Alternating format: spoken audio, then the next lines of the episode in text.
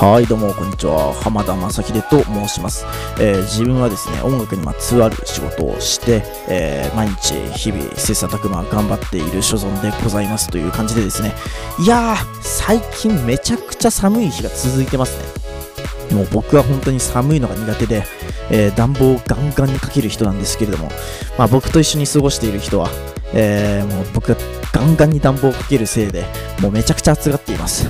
いやー、かわいそう。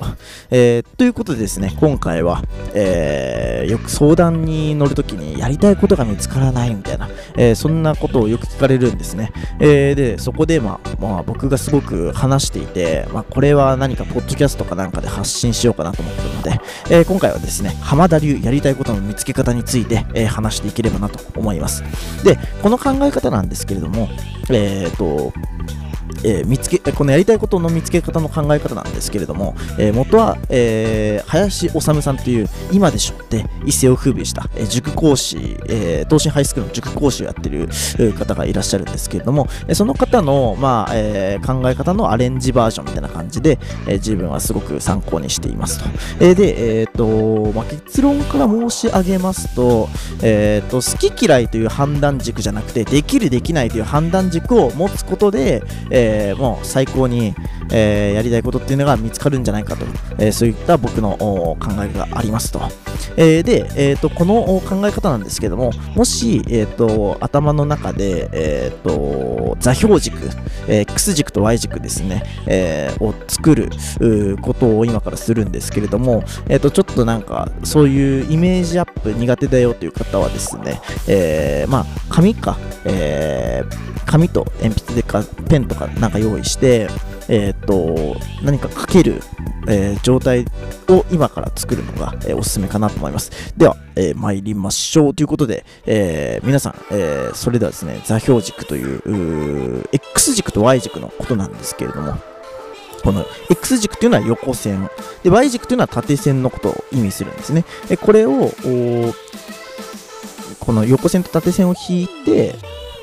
えー、とできた軸っていうのが座標軸と呼ばれます。で、これを X 軸をできる、できないという判断軸で、Y 軸を好き嫌いという風な判断軸で、え区切るんですね。で例えば、X 軸の上の方をできる、下の方をできないという風に区切るとします。で、Y 軸の右側が好き、左側が嫌いという風に分けるとします。上をできる、下ができない。右が好き、左が嫌いという風に分けるとすると、えー好きでできる嫌いだけどできる好きだけどできない嫌いだしできないみたいな4つの判断軸が出来上がるんですね。まあこういったマトリックスができるわけなんですけれども。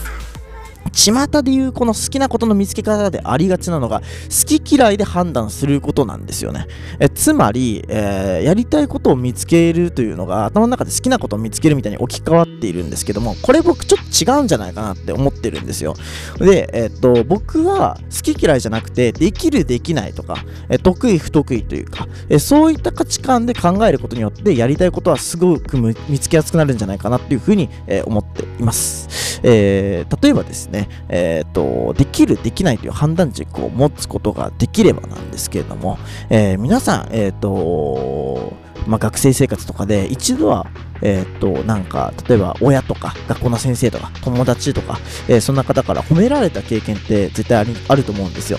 これって好き嫌いじゃなくて、できるできないという軸で他人から評価されたことによって褒められるという現象が生まれるんですよね。何かができたから褒められるとか、反対に友達が何かを成し遂げたり、できることがあったり、はたまたできないことができるようになったりするときって褒めるじゃないですか。ここで注目すべきなのが先ほど作った X 軸と Y 軸の好き嫌いとできるできないの4つのマトリックスの中で嫌いだけどできるという点に、えー、と注目すべきだという僕の、えー、と主張があるんですよ。えー、とこれは、えー、と自分は嫌いだけどできることがあるってすごく見落としがちなポイントなんだよなっていうのをすごく最近痛感するんですね。えっ、と、まあ、これ例えばじゃあどういうものが当てはまるとかって言いますと、えっ、と、自分は好きじゃないけど長い文章を読み切ることはまあ確かに得意かなとか、えっ、と、まあ、自分はま嫌いだけど、まあ、知らない人と話す時とかでもなんとなく会話することはできるかなとか、まあ、いろいろなんかそういう好きじゃないけどできることって書き出してみると見つかったりするんですよね。えそうやって見えてくるのが、例えば長い文章を読み切ることができる人だったら、まあ、SEO なんか呼ばれる、あの、後ほどググっていただければ、えっ、ー、と、わかると思うんですけれども、えっ、ー、と、Google の検索エンジンを理解して記事の検索表示を上げるという仕事があるんですが、えっ、ー、と、そういった仕事が向いていますし、えまあ、例えばなんとなく会話することができるなんて言ったら、営業職とかすごく向いてるなって感じるんですね。しかしながら、まあ、そうですね、えー、こういうことを言うと、やりたくないことをずっとやってるのには、すごくストレスが溜まるんじゃないかと、懐疑的になるかも、方もいるかもしれません。えー、しかしね、これがそうでもないよという話なんですよね。えー、僕の知人でですね、この間、久しぶりに会って、えっ、と、話をしたんですけれども、その方はですね、とある転職をしまくっている人なんですよね。えっ、と、まあ、そんな転職しまくっている人に話を聞くとですね、その人転職しまくった挙句、まあ、どこに落ち着いか落ち着いたかと申しますと、全然興味のない業界だったんですよね。その方があややってるかその方の興味のない業界だった。で、えー、そこで今仕事してるということだったんですけれども、えー、っとその方はなんで今そこの仕事に行き着いたかと申しますと、えー、っと働きたい人と一緒に仕事をしているからとか、あとはできる仕事だったからみたいな理由だったんですよ。で、これってできる、できないとか、得意、不得意とかってすごく必然性が高い。えー、例えば、えー、今日できたことは明日もできるし、明後日もできる。歩くって行為は明後日もし明後日も1年後も10年後も、まあ50年後ももしかしたらできたらいいなみたいな。まあ、えっと、生きてたら歩くって行為はまあ、あの、できるわけじゃないですか。で、えっと、好き嫌いってめちゃくちゃ偶発性が高いんですよね。例えば5年前好きだった、えー、こと、まあ、え例えば10年前興味なかったこと、えー、5年前別に何も知らなかったけど、今めちゃくちゃ好きとか、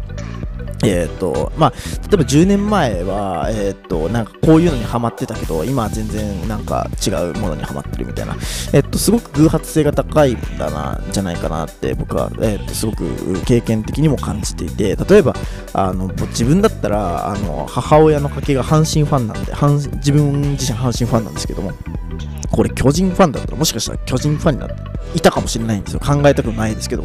で例えば、えーと、来週あたりに予期せぬ出会いがあって、えー、好きな人というか信頼できる人というかそういう人が現れるかもしれないじゃないですか。あとは、なんか予期せぬ出来事があって、まあ、喧嘩をしてしまって好きだった人が嫌いになってしまうことってあるわけですよね。そんな感じで予期せぬ出来事、偶然性とか偶発性によって好き嫌いって変わったりするじゃないですか。えっ、と、まあ、なので、やっぱできるできないっていうもので考えることによって、まあ、えっ、ー、と、やりたいことというか、えー、まあ、得意、えー、なんて言えばいいんだろうな、その没頭を集中できる、何か自分の、えーと、魅力が発揮されるものっていうのが見つかるんじゃないかなっていうふうにすごく思うんですよ。で、さらに、まあ、これを解説して僕は終わろうと思うんですけども、フロー理論っていうものがあります。フロー理論っていうのは、えー、どういうことかっていうと、えー、世界的に、えー、有名な心理学者であるミハイ・チクセント・ミハイさんっていう、えそういう方がいらっしゃいましてですね、その方が提唱した理論で、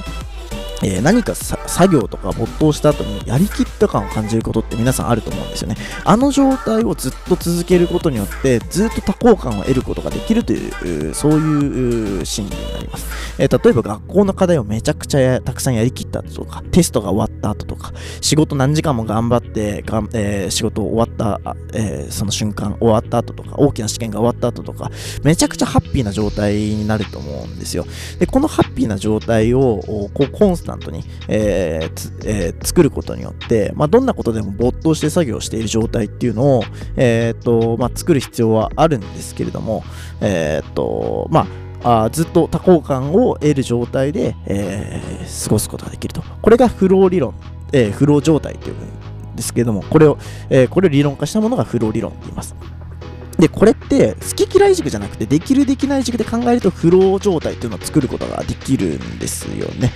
えー、っと、まあ、こういう感じでですね、とにかくやりたいことを見つけるときは、好き嫌いっていう判断軸じゃなくて、できるできないという判断軸を持つことをお勧めしますというお話でした。えー、こんな感じでですね、えー、次もまた発信していきたいと思っています。SNS、インスタ、Twitter、Facebook などなどなどいろいろやってますので、皆さんぜひフォローしてください。それではまたお会いしましょう。浜田正秀でした。じゃあねー。